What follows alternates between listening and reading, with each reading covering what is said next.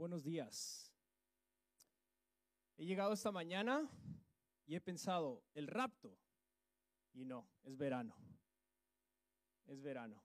Ah, ¿Por qué no hacemos algo diferente este verano, este domingo? No lo solemos hacer. ¿Por qué no tomamos 30 segundos, 30 segunditos para saludar a la persona que tienes al lado? Si ya le conoces, voltea para atrás, mira para el frente, preséntate, y dile de parte del predicador que todo va a estar bien. A los que estáis en casa os mandamos un saludo.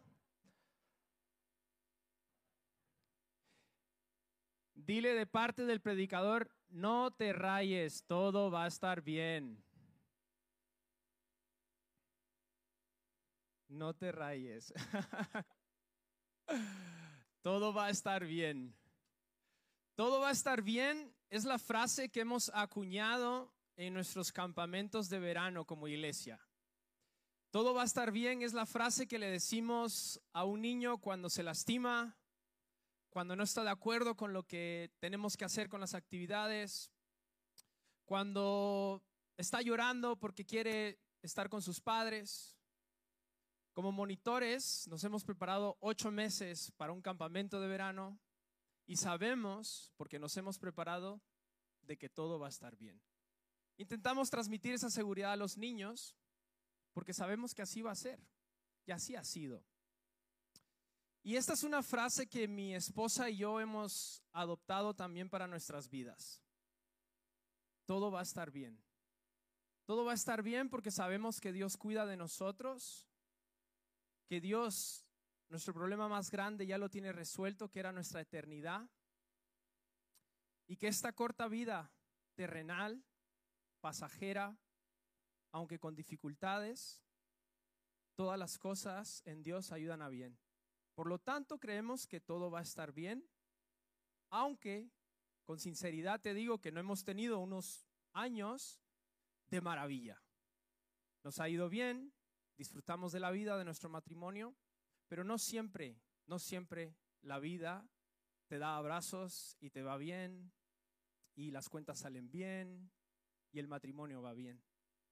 Pero al final nos hemos dado cuenta de que sí, todo está bien. Y todo está bien porque Dios cuida de mí y Dios también cuida de ti. Y ese es el mensaje de esta mañana, el título de esta predicación. Dios cuida de mí y también cuida de ti. Todo va a estar bien fue la frase que me tuve que repetir esta semana mientras iba en el coche con una pareja de amigos hacia Francia a descansar, a tener unos días de vacaciones, por eso estoy un poquito más moreno. Ah, no, yo no tengo el bronceado guapo de los brasileños, lamentablemente. Algunos de vosotros sí. Ah, pero mientras íbamos en el camino, eh, como a unos 150 kilómetros, eh, llama a uno de los amigos, un hermano de los, de, los amigos con los que íbamos, diciendo que alguien se ha dejado el móvil en casa. Ese es lo que yo sentí mientras iba conduciendo el coche y preguntándome qué hago. ¿Regreso 150 kilómetros para recuperar el móvil? ¿O intento sobrevivir con mi mujer, mis amigos y la tarjeta bancaria? Que iba bien la cosa. Al menos tenía mi, algo con qué pagar. Pero debo admitir que cuando me di cuenta de que había dejado el móvil en casa de mis amigos que les pasamos a recoger, me asusté, me preocupé. Pensé, ¿y ahora qué va a pasar? Eh, tengo que contactar con gente, tengo que estar conectado con el mundo, tengo algo que controlar, ¿no? Y dije, no, a lo mejor es una oportunidad de Dios para que yo pueda desconectar de todo, conectar con Él y conectar con mi mujer, conectar con mis amigos y confiar que Dios está en control de mi vida. y esa es mi oración para ti, que te dejes el móvil cuando te vayas de vacaciones este verano, porque te vas a dar cuenta que de verdad es una buena oportunidad para conectar con Dios y con los tuyos. Inténtalo. Yo fui un poco, para mí fue un poco forzado. Pero todo va a estar bien fue la frase que me tuve que recordar y decir, sí, todo va a estar bien. Dios está en control. Y a lo mejor esta preocupación que yo tuve al inicio de este viaje no se compara a situaciones que tú estás viviendo hoy en día. A lo mejor es un divorcio, un cáncer, un despido, eh, una puerta que no se abre para tus papeles. A lo mejor lo que te preocupa a ti es que tus hijos no conozcan al Señor. Puede ser que mi preocupación comparada a la tuya sea muy pequeña. Y puede ser que tus preocupaciones sean más reales, más difíciles. Pero hay algo que quiero decirte esta mañana y es que todo va a estar bien. Porque su palabra dice que a los que aman a Dios todas las cosas les ayudan a bien. Y todo va a estar bien porque Dios dice en su palabra que Él cuida de nosotros, que Él cuida de ti y Él cuida de mí.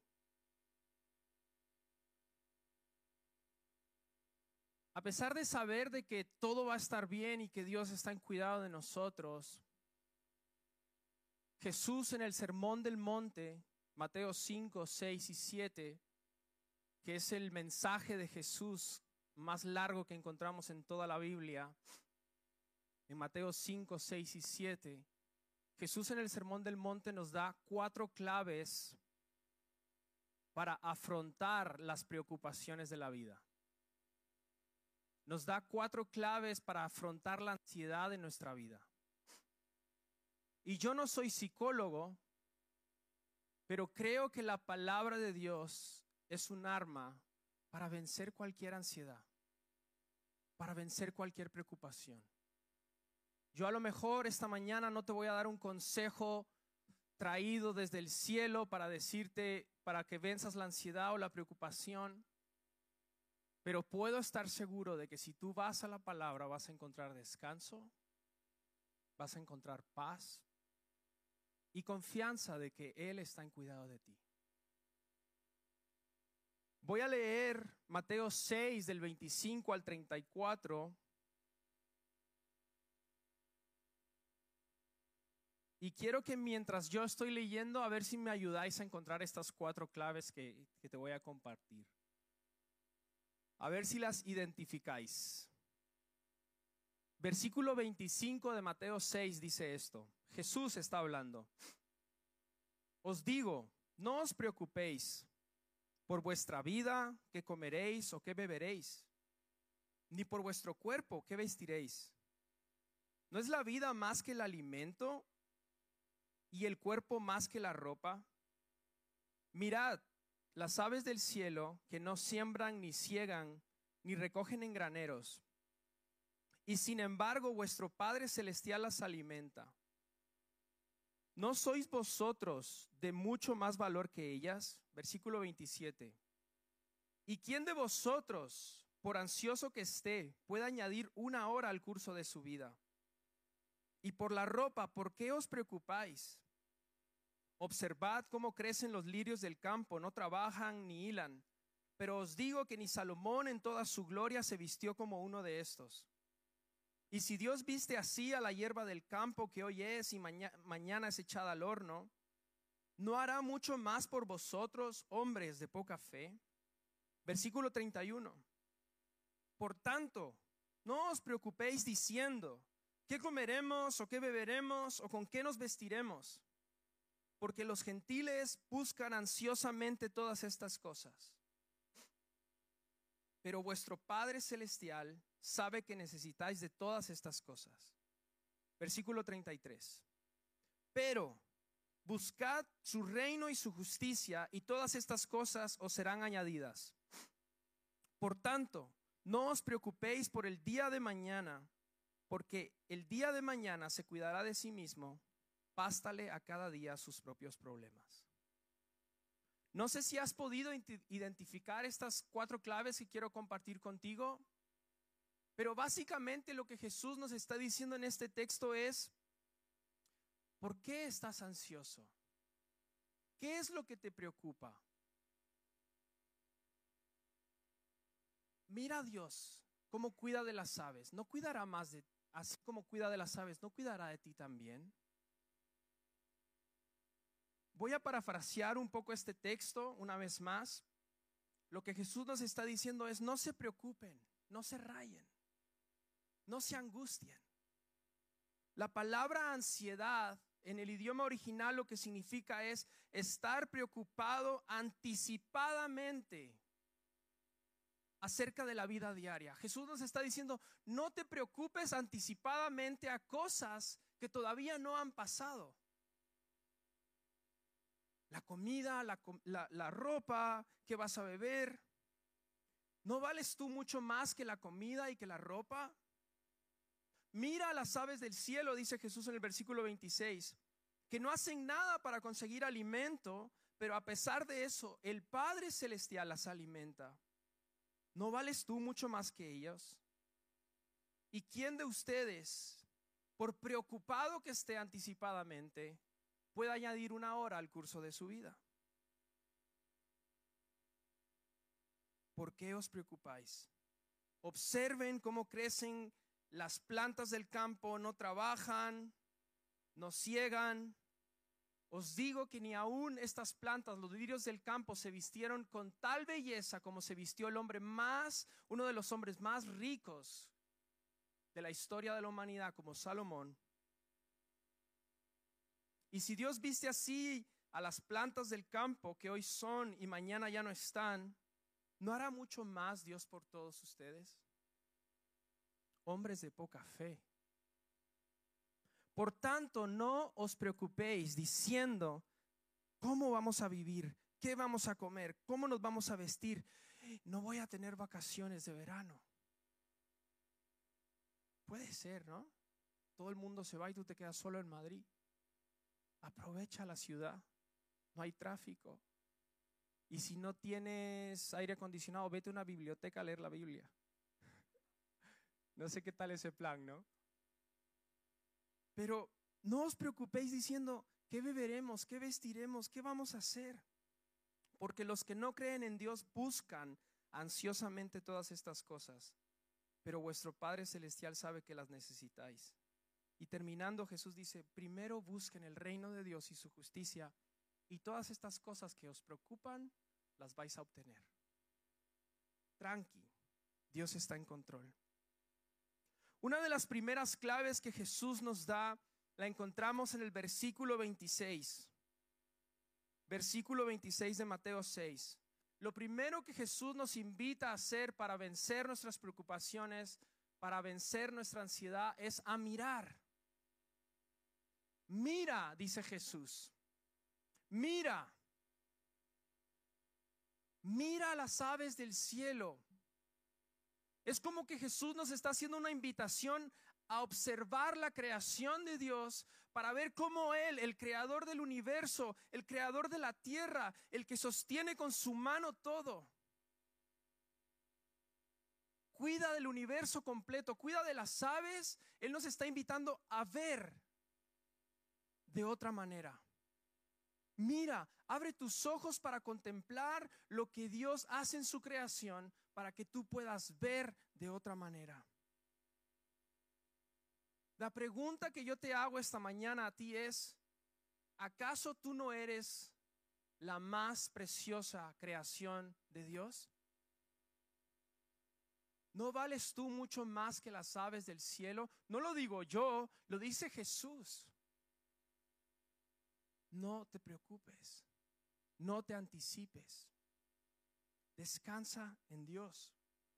Tú eres su más preciosa creación. La segunda cosa que Jesús nos invita es a considerar. En la Reina Valera 60, para el versículo 30, dice, considera. En la versión Las Américas dice, observa. Lo que Jesús nos está invitando a hacer es no solo a mirar lo que Dios hace en la creación para confiar que así como cuida de la creación, también cuidará de mí, sino también considerar. ¿Qué significa considerar? Meditar, recordar, masticar lo que Dios ya ha hecho en el pasado. Considera, dice Dios, cuál es el propósito de Dios en la situación en la que estás. ¿No será que Dios te está llamando a una confianza más sólida en Él? No digo que Él quiera que lo pases mal en la vida, no estoy diciendo eso, no creo en esa teología, pero creo que las preocupaciones y los afanes del mundo y de la vida nos invitan a ver a Dios de otra manera. ¿No será que Jesús nos está diciendo, considera y recuerda que el Dios del pasado, el que fue, también es el que es y es el que será? Considera. Uno de los grandes problemas del pueblo de Israel a lo largo de la historia del Antiguo Testamento fue que no consideraron y no recordaron lo que Dios había hecho con ellos. Y es muy fuerte decirlo, pero en el, en el libro de Hechos hay un capítulo, no recuerdo cuál es, dice que Jesús, perdón, de que Dios tuvo que soportarles su incredulidad.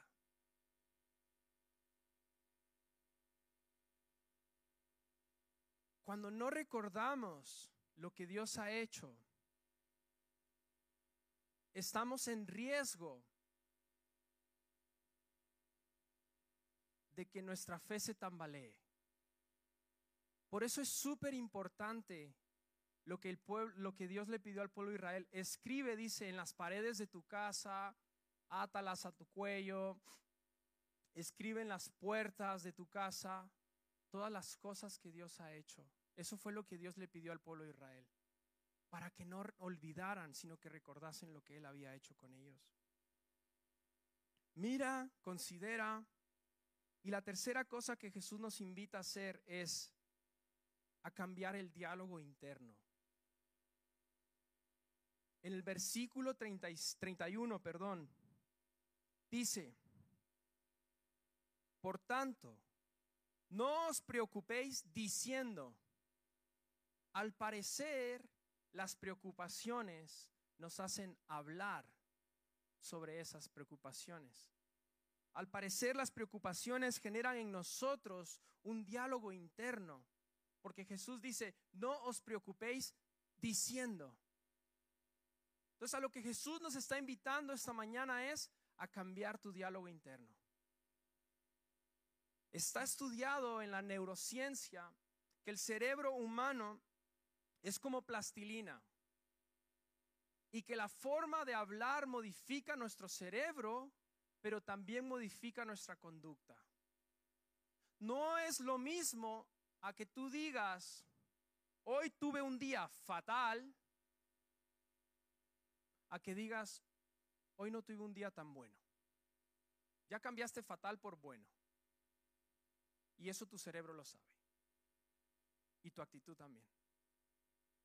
No es lo mismo que digas, yo nunca podré tener hijos a que digas, yo aún no he tenido hijos.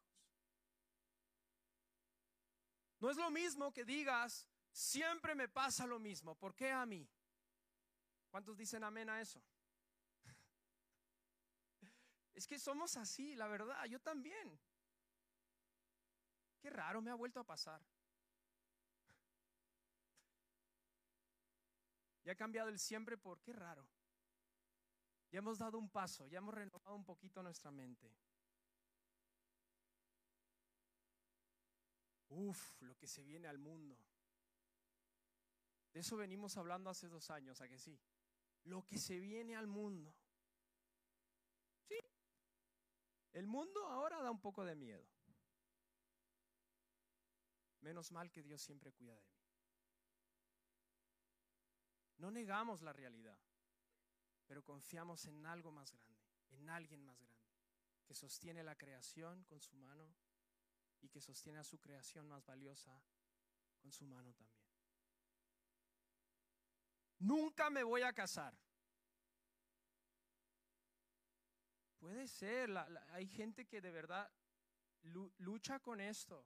Y yo, toda mi admiración a los solteros, perdón si me estoy metiendo en un berenjenal, pero de verdad, ser soltero no es fácil a veces.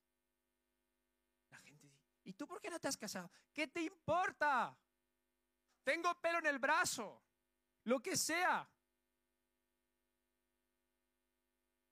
No alimentemos la desesperanza de la gente, la preocupación de la gente. No es lo mismo que tú digas, nunca me voy a casar, aún no me he casado.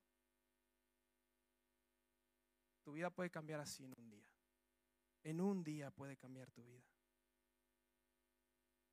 Todo el mundo está en mi contra. Mis compis de trabajo, todos están en mi contra. Espero mucho de la gente a lo mejor. Entonces lo que Jesús nos está invitando es a cambiar nuestra forma de hablar para que nuestro cerebro, para que nuestra conducta y nuestra actitud también se vean cambiadas, transformadas. A mirar y a considerar de otra manera, pero también a hablar de otra manera. Y el versículo 32, después de que Jesús está haciendo estas preguntas y diciendo, no te rayes, no te preocupes, Dios está en control de tu vida, tal, me encanta lo que dice porque dice, ¿no acaso los que no conocen a Dios, los gentiles, se preocupan ansiosamente por todas estas cosas? Pero vuestro Padre Celestial sabe que necesitáis de todo esto. Lo que Jesús está diciendo es, se te tiene que notar que eres diferente. El mundo se conmueve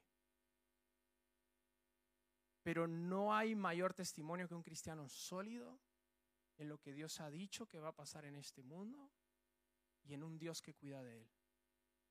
Eso testifica al mundo. Y lo que Jesús nos está diciendo es, se te tiene que notar la diferencia. Tiene que haber algo distinto en tu vida. Tú no eres como los gentiles. Ahora bien, hay una realidad y es que todos en esta sala estamos expuestos.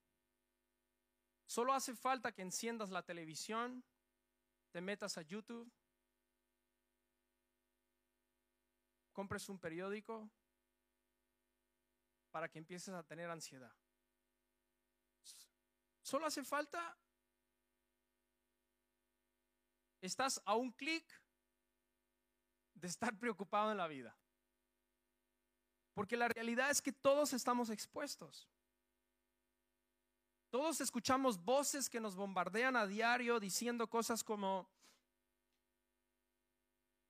o escuchando, o viendo cosas como, despiden a una persona en una empresa, un compi, y tú piensas, a mí también me va a pasar.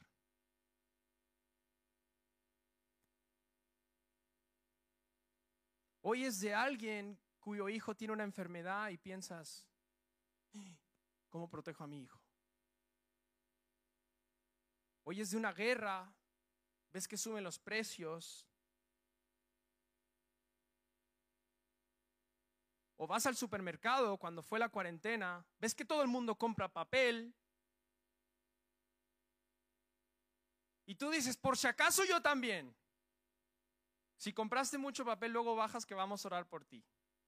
O por salud o por preocupación. Pero es normal que el mundo actúe de esa manera. Lo que no es normal que nosotros, que confiamos en Dios, actuemos de esa manera. Y estamos expuestos. El otro día quería ser un poco más culto. A mí me gusta todo este tema de finanzas, la economía, ver cómo sube y baja la bolsa, que por cierto está casi al mismo nivel el euro y el dólar, por si queréis hacer ahí un cambio de moneda. Y estaba viendo un video de por qué, este hombre decía, de por qué en Europa se avecina una crisis. Me pareció curioso.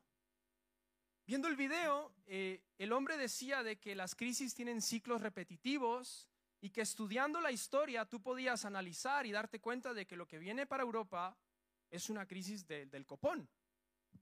Llevaban 15 minutos. Yo ya estaba pensando, ahorra, guarda. Y si reduces tu ofrenda, y si, y si Te, prometo, si quieres un poco de ansiedad, te luego te lo paso, ¿vale? Porque la realidad es que puede ser que sí venga esto para el mundo. Pero la palabra de Dios dice, ¿por qué te preocupas? ¿No vales mucho más que las aves? ¿No hará mucho más Dios contigo? Y te soy honesto, no pude terminar el vídeo. Tuve que cerrar el, iPad y ir a lo que Dios había dicho, a considerar y a recordar lo que Dios ya había hecho.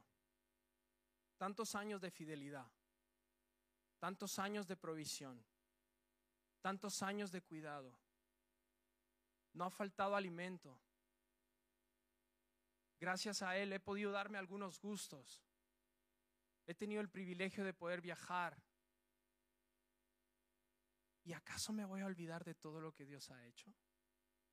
Por un vídeo de 15 minutos.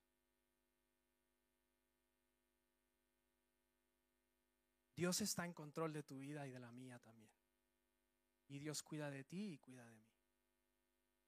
Si tú miras, consideras y cambias tu diálogo interno, vas a tener una casa sólida. Tu vida va a estar firme en la palabra. Estamos en una serie que se llama Casas Firmes, porque queremos vidas sólidas en el Señor. Y que el mundo, aunque se tambalee y se quiebre, nuestra casa no va a caer. Tuve que correr a la palabra y recordar lo que dice el Salmo 37, 25. Me encanta lo que dice el salmista porque dice, yo fui joven, está hablando de experiencia, y ya soy viejo. Y no he visto a justo desamparado ni a su descendencia que mendigando pan. Esto es más certero que un noticiero. El Salmo 91 dice, aunque caigan mil y diez mil a tu lado, no llegará, a ti no llegará. Con tus ojos vas a ver la paga de los impíos. ¿Por qué? Porque has puesto al Señor por refugio, al Altísimo por tu habitación. Hay un versículo que siempre me decía mi abuela, mi abuelita, cuando yo salía de casa, una mujer de fe, que yo creo que podía ver en mi cara la preocupación de no meter un gol en el fútbol. Por ejemplo, esas cosas me preocupaban antes. O de no poder sacar una materia en el curso. Y había un versículo que ella siempre me decía y, y me recuerdo siempre. Estad quietos y sabed que yo soy Dios. Estad quietos. Descansa. Y si el verano es un verano para descansar, en Dios, en su palabra, en sus promesas, en lo que Dios ha dicho de ti, en que Él cuida de ti. Filipenses 4:6 dice, por nada estéis afanosos, por nada, por nada es nada, atormentados, ansiosos, asustados. Antes bien en todo, dice, nada y todo, mediante oración y súplica con acción de gracias, sean dadas a conocer vuestras peticiones delante de Dios. Si algo me gustaría conseguir esta mañana, es que no le creas todo a San Google.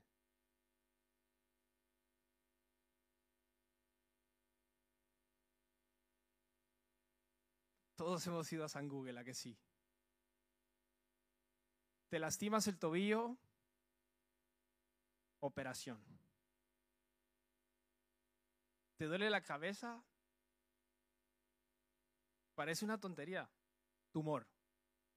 ¿Y qué pensamos? ¿Y si tengo un tumor? ¿Y si tengo?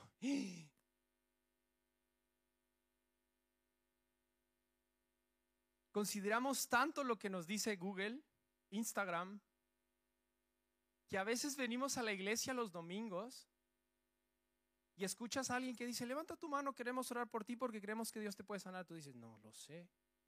Google me ha dicho otra cosa. Incapaces de recordar lo que Dios dice en su palabra. O pasa alguien y dice, eh, el diezmo, las ofrendas. No, lo que yo he visto olvidando que la palabra de Dios dice que no he visto a justo desamparado ni a su descendencia mendigando pan.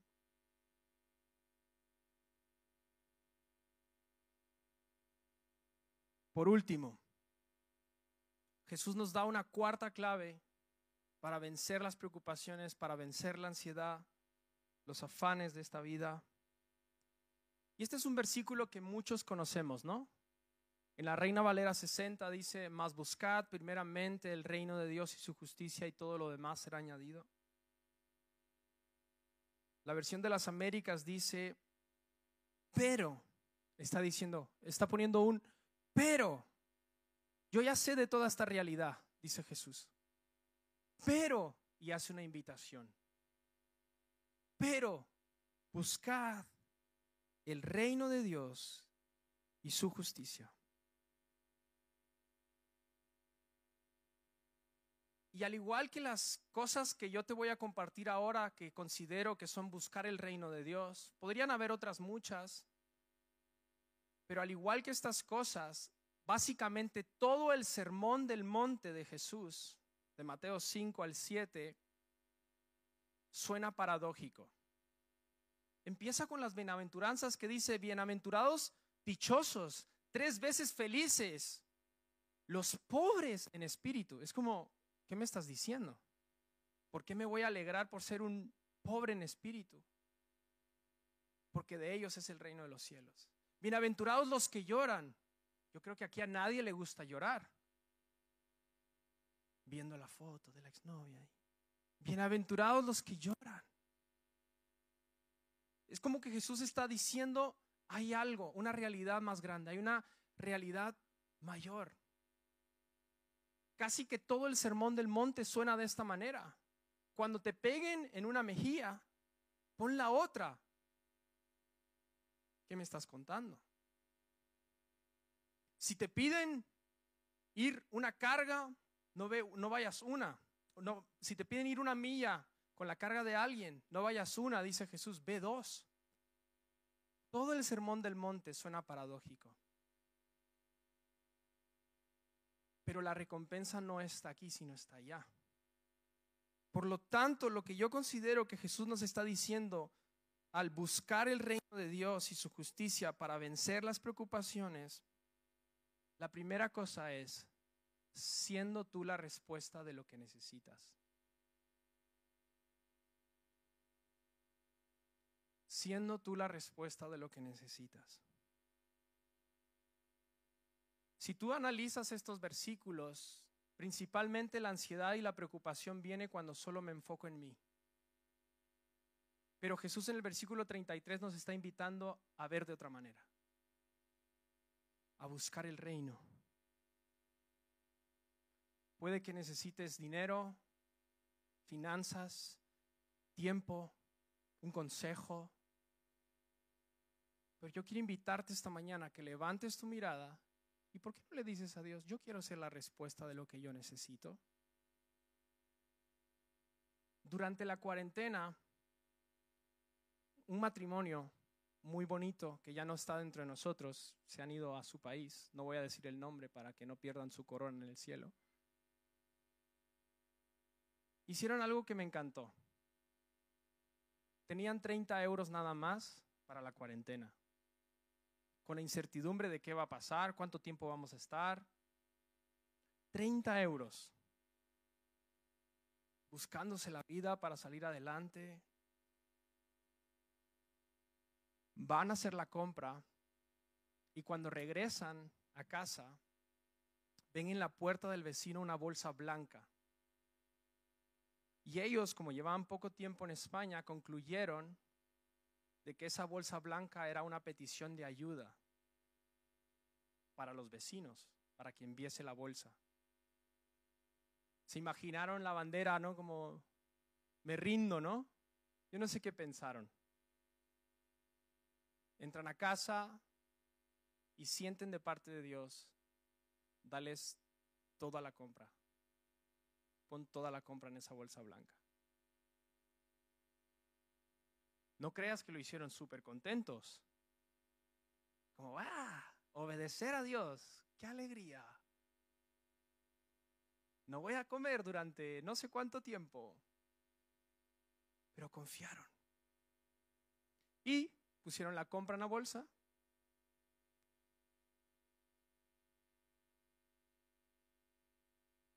Al siguiente, alguien de vosotros, no sé quién fue, tampoco me lo dijeron para que no perdiera su corona, le depositó 100 euros en un visum, diciéndole algo como, he sentido de parte de Dios darte esta ofrenda, que Dios te bendiga. Al día siguiente. A los dos días se enteraron de que esa bolsa estaba ahí porque alguien quería dejarla ahí o era para tirarla a la basura, que no necesitaban nada.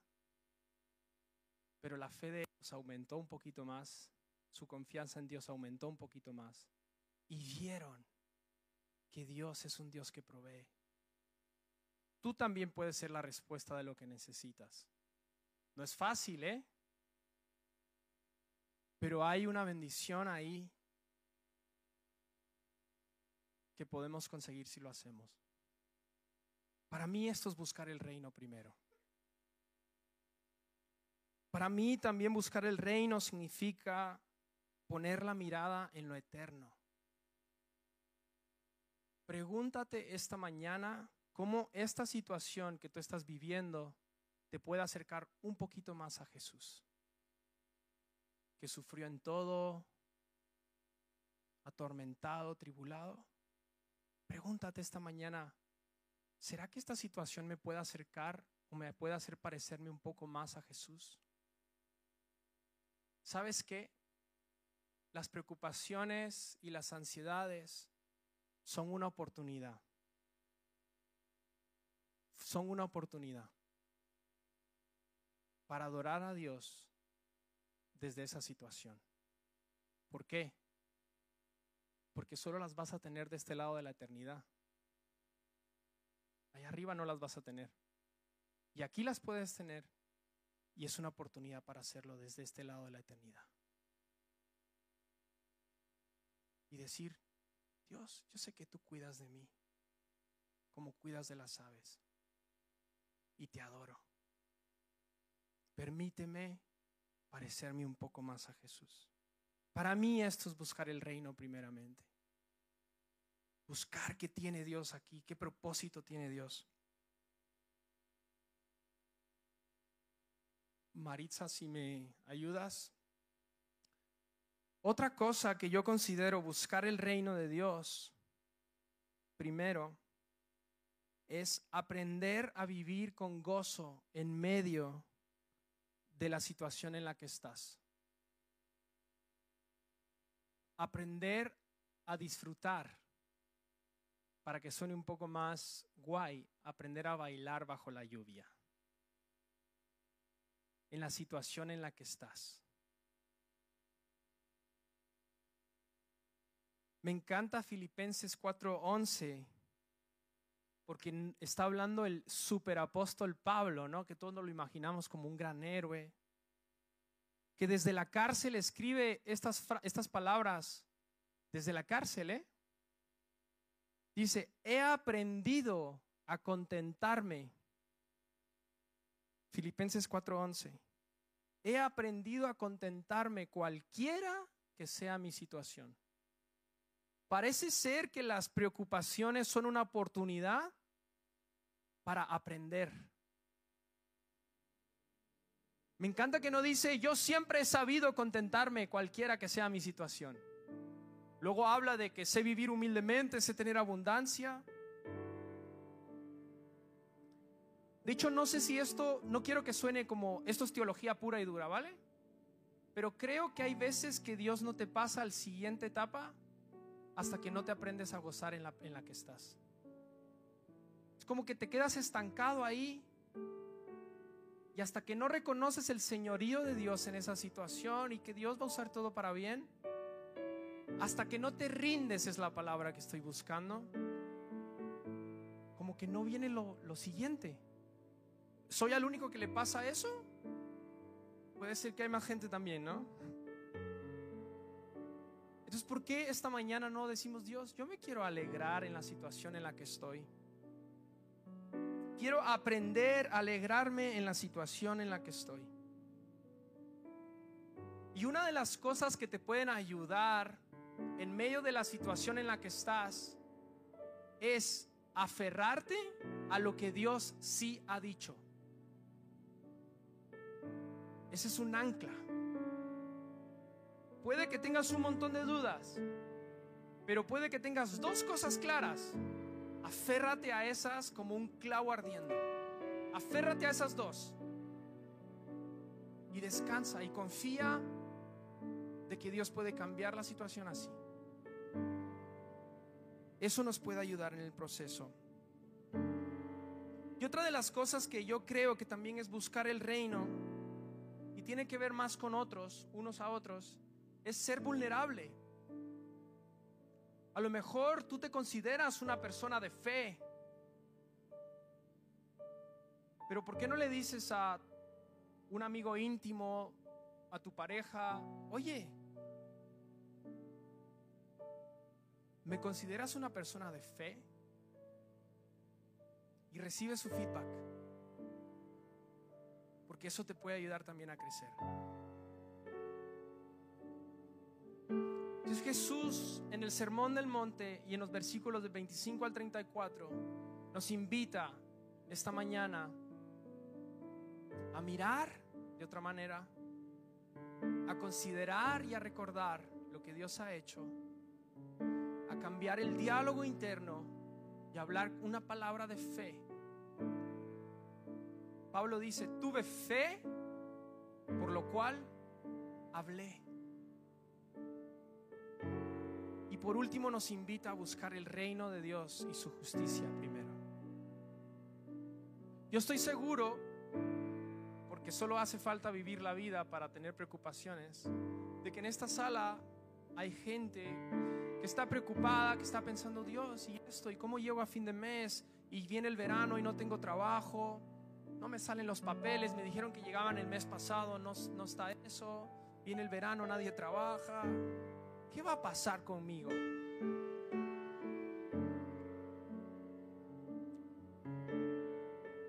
Me alegra que estés aquí esta mañana, porque para mí también esto es buscar el reino. ¿Estás diciendo Dios? Voy a tu casa, voy a tu iglesia y descanso en que tú estás en control.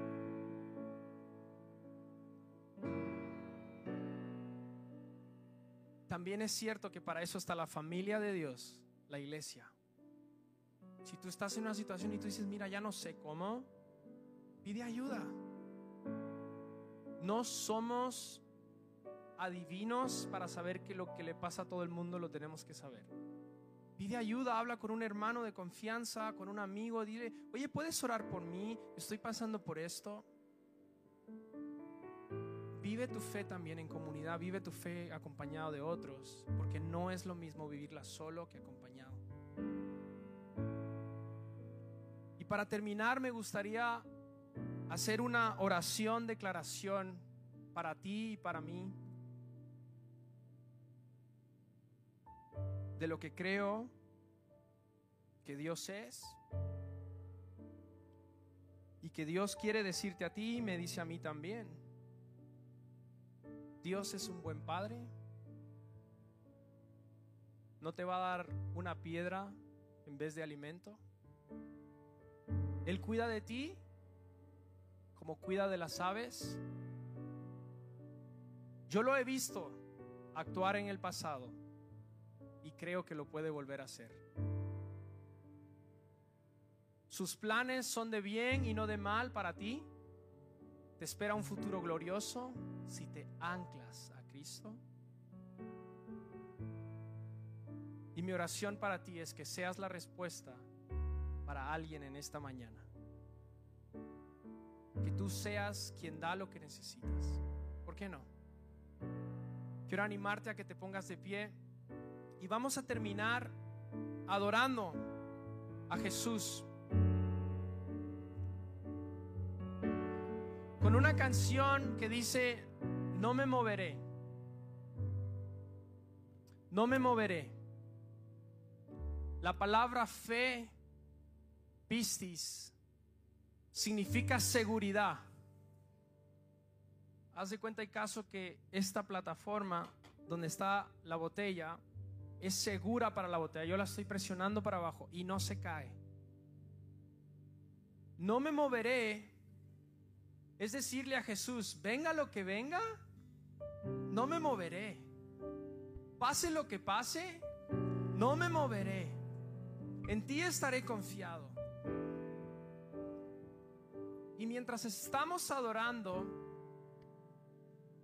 me gustaría que las personas que oran estén aquí porque queremos orar por ti esta mañana.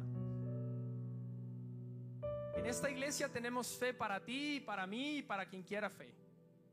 Por eso hacemos iglesia, porque creemos que Dios cambia situaciones y porque lo hemos visto en el pasado.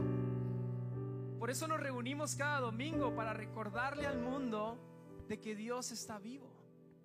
Entonces me gustaría que si tú necesitas oración y dices, mira, ¿me ayudas a orar? Que bajes. Mientras estamos adorando.